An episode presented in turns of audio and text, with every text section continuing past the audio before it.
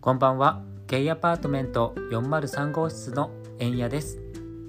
この番組はゲイが日常あったことをお酒を飲みながらゆるーく話をしていく番組です皆さんもゆったりした気持ちで聞いていただけたら嬉しいですはーいこんな時間にどれかしら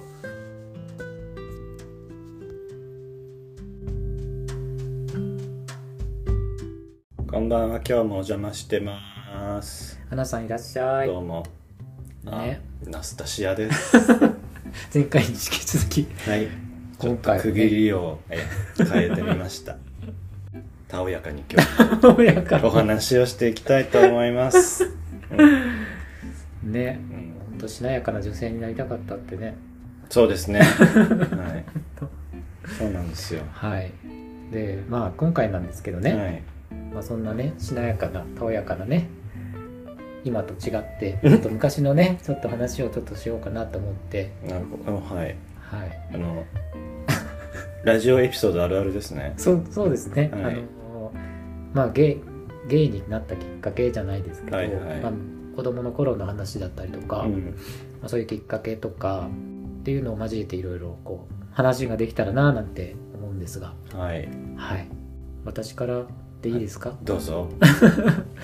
私あんま聞いたことないもんね。あ相当あ、そっかうん言ったことない子供のだからきっかけとかは聞いたことないと思う私も話したことなかったんじゃないかそうだねお互いそういえばそういうきっかけとか、なうん子供の頃の話とかねあんまりしてなかったね、えうん、まあ、単にあんまりね子供の頃のエピソード自体がないっていうのも私の場合はあるんだけどそうだねうん自分ももう忘れてるねあんまり記憶がなくうてん、た だまあきっかけみたいなところはねうん、何らかあるからねねうんはい、そうじゃまあ円谷さんの話を、あはいはい、まあ聞きたいと思います幼稚園とかうん小学校の頃は今はなんかこんなよく穏やかだとか言われるんですけど、んそうでもなくて うん、結構なんか機関棒的な感じで結構あの元気なタイプだったんですよへえうん、だけどなんか中学校上がると、はいもうおとなしくなって、んまあ、穏やかな感じにこう仕上がっていったっていう 感じなんですけど、うんそんな中あの小学校高学年かな、うんあの友達の家に遊びに行って、うこんこで遊んでたわけなんですけど、はいかくれんぼしてたんですはそしたら、あはあはい。友達のお兄さんも一緒にかくれんぼしていて、うん。一緒に隠れようよっていう話になって、ん。一緒に隠れたんですけど、うん。押し入れにですね隠れたんですよ、うん2人でうん。そしたらそこでいろいろとこう、うんここでは言えないことをですねちょっとまたぐらを触られたりとかされされたりとかねそう触ったりとかなんかちょっといろいろこうしてしまったわけですよ、へえはいえ、それがきっかけなのいやそれがきっかけなのかもしれないけど、うんでもその頃はまだその自分がその、うんまあ、ゲイだ同性愛者だっていうのは自覚はしてなくて、え普通にその女の子が好きだったりとかっえ。うん。ていう気持ち。ちがあったし、うん。まだねそこ,、ま、そこの時にはそんなに、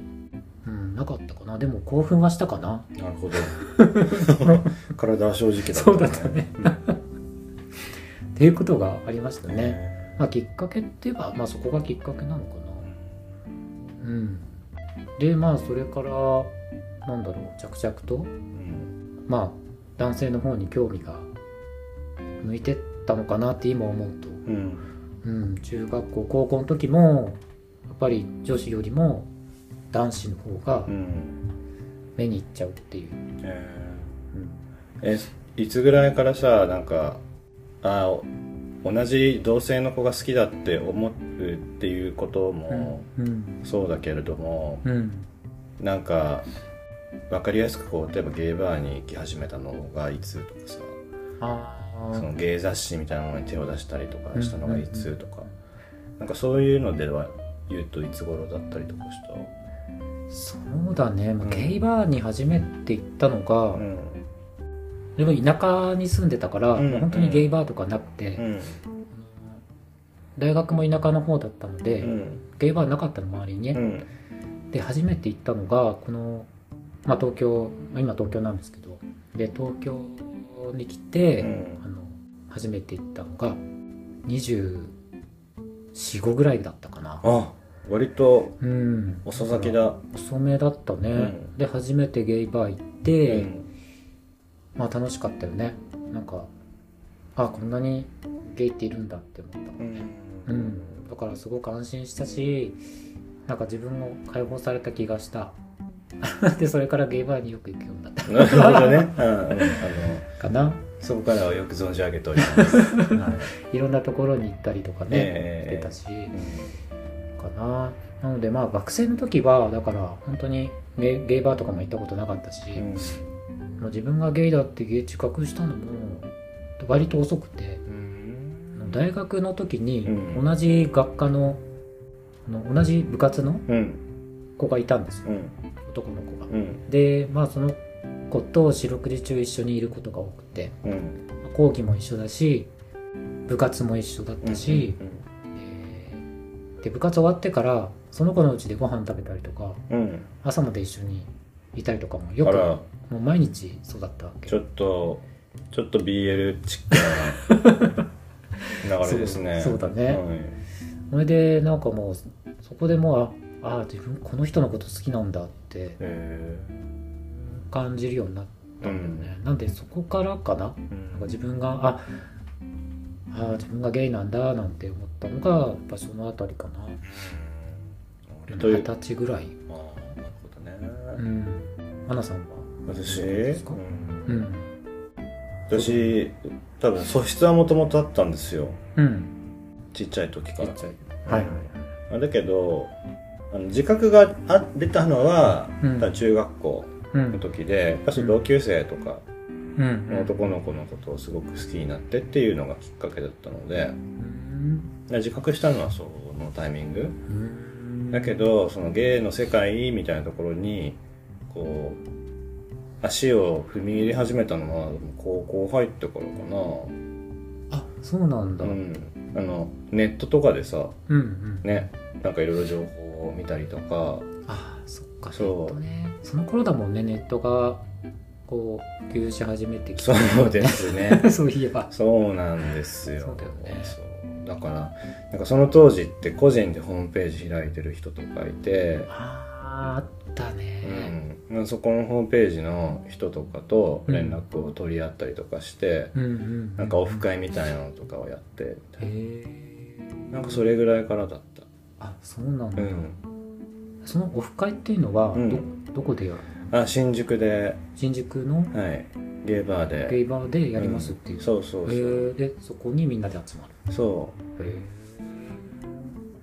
そういうのあったんだううね、んだった楽しそういいな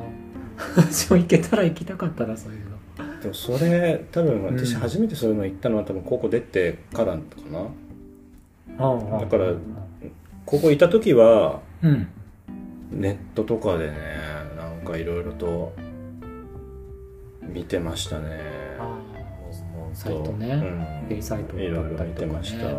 でも回線がすっごい遅いからさこうカタカタカタカタカタカタカタカタってそこうう画像がだんだんだんだんこうね出てくる、あわかるあれなすごい遅かったよね遅かったよ、今はさパッと出るけどう昔すごかったんですよん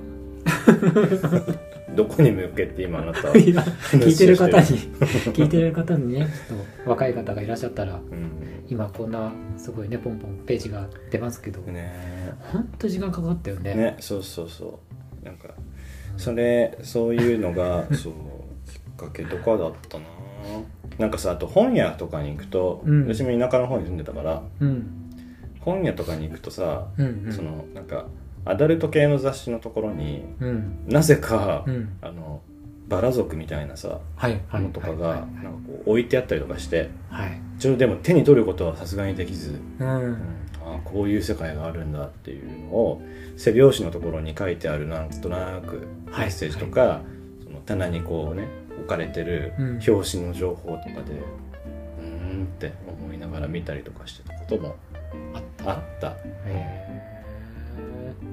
そうかうちの方は全然なんかそういう雑誌とかうんなくて、置いてなかったかもなんか別にわざとなんか見なかったのかわかんないんだけうんうんど全然なくてうんだからバラ族とかうんバディだったはっいけ、うとかも全然知らなかったし、んうんこっちに出てきてからうん初めて知った、うんああるんだみたいなでなんか何その文通みたいなあねなんかうううう欄みたいのがあるってそういだねうのはちょっと聞いたことがあって、うんうねん時代感じるよね自宅はもう今なんてねねつながり方なんてもう SNS ででね本当あっという間だしねねうん本え学生時代はそんな感じで過ごしてたんですか当あそうですねでも私あの学生の時代はうん高校を出てからアメリカにいたのではいはいはいだからアメリカでうんはそうねいろいろあったねはいいろいろありそういろいろあったね。なんか大学通ったんだけど、ん大学の近くにスーパーがあってうんでスーパーのあの、うん駐車場がすごく、まあ、バーでかいんだけどうんアメリカってうんそこ歩いてたら、うんアフリカンアメリカンのうん大きな男性の方がはいはい近づいてきて、ハローみたいな感じでもでなんか、まあ、普通に「こんにちは」って言ったんだけど、ううん突然、うん君はなんか大きな男性は好きかみたいなことを聞かれ て「え、はいみなでどういうことですか?」みたいうんうんななんか大きな男性が好きかどうかが聞いてるんだ俺みたいなみたいなうんで大きな男性のシンボルは好きかみたいな感 じの、ね、ちょっと今こうオブラートに包んで言ってみましたけどはいはいはいうんまああれみでたすいよなねことを、はいはい聞いてくるから「えなんで?」ってうん聞いたら「うんいやなんか俺には分かるお前はゲイだろ」みたいな感じで言われて、へーそうそれ怖いねでもいきなりでしょそうはまあでもオープンにしてたからあうんあのそうそうだけどみたいなわかるけどわかるけどなんんでこ んな大学の近くのスーパーの駐車場でそんなこと聞くねんみたいな、そういうことあったんだうん、すっごいストレートに誘われたへえどうどうしたのそれああもうごめんなさいっつって怖いもんねだってねそうかすごいね買ったそれは今思っても、うんまあその後もなんかいろんなやり取りをね別の人とかともねああのそうなんだゲイコミュニティの中であったけど、うんうんそこまであからさまな誘い方は初めてだったうんえあまりない向こうアメリカの方でもうんそういうことはあまりないん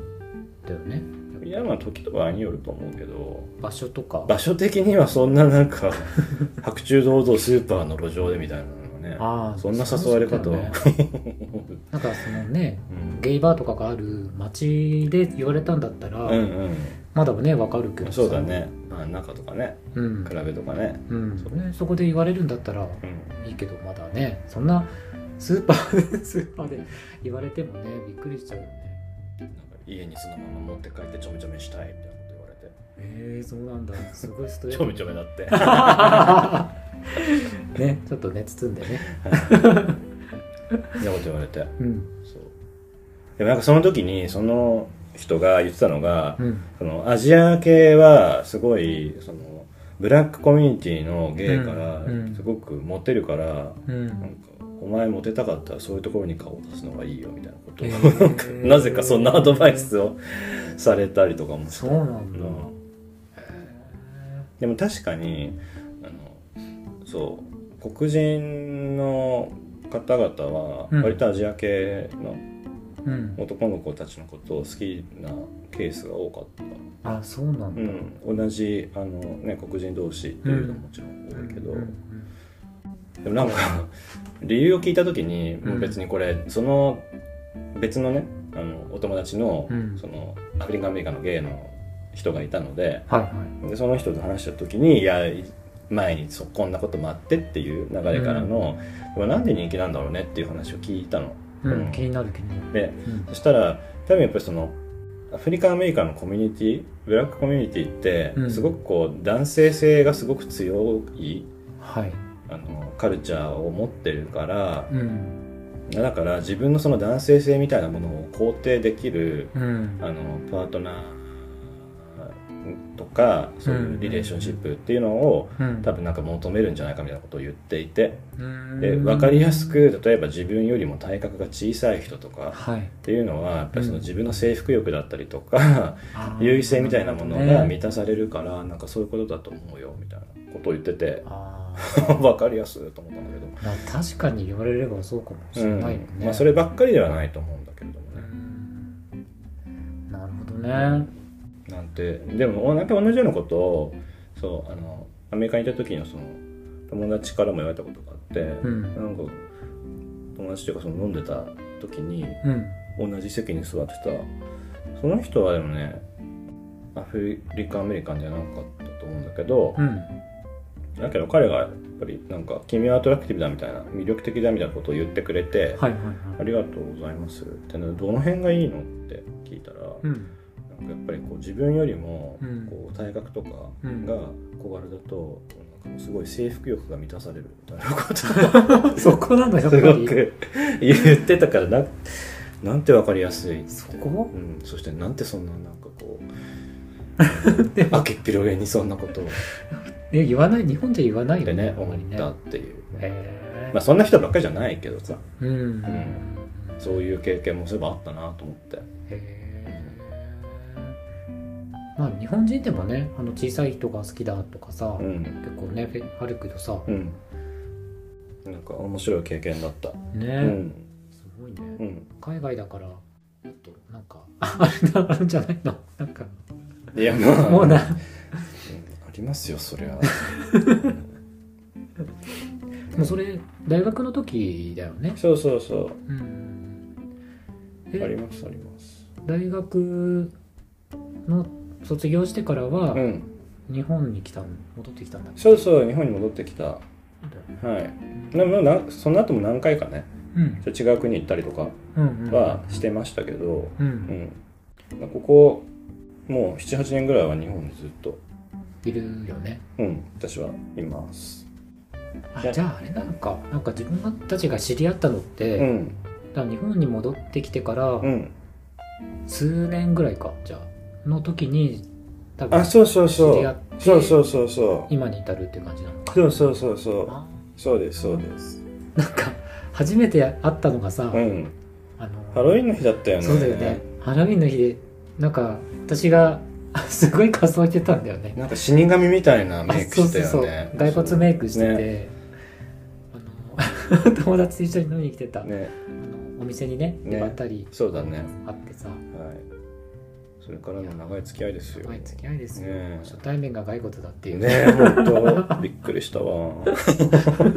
その頃から毎年やってたっていうね仮す装ごいよね好きなんだよねなんかうねんそう普段はそんな風にはね思われない、うんえそんえそういうことやるのね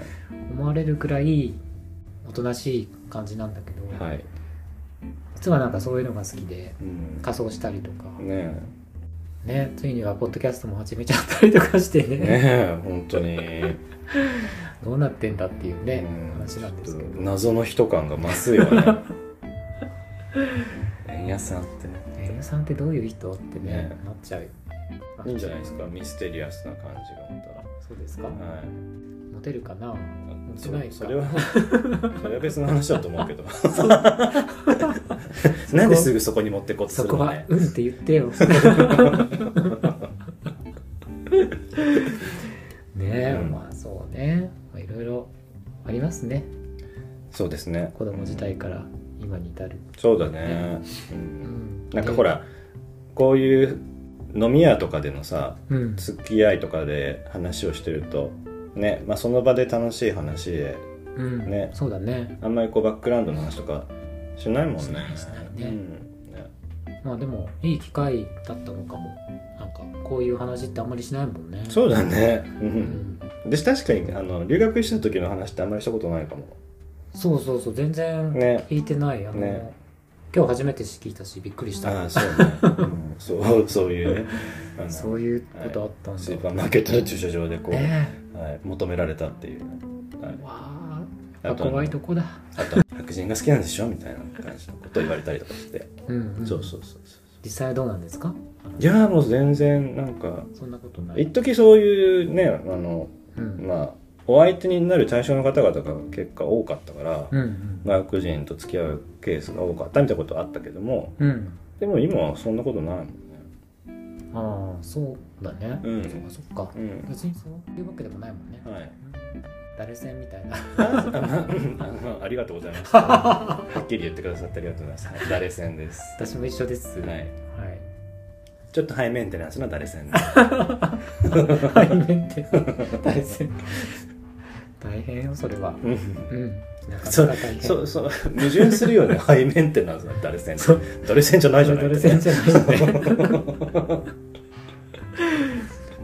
あね好きになった人がタイプって言っとけばそうですねまあそれも困るよねまあまあ便利なね便 利な便利な返し方ですねはいはいというわけで、まあ、そろそろお時間なんですね。はい、はい、大丈夫ですか、う今日ん、も大丈夫ですはい、わかりました。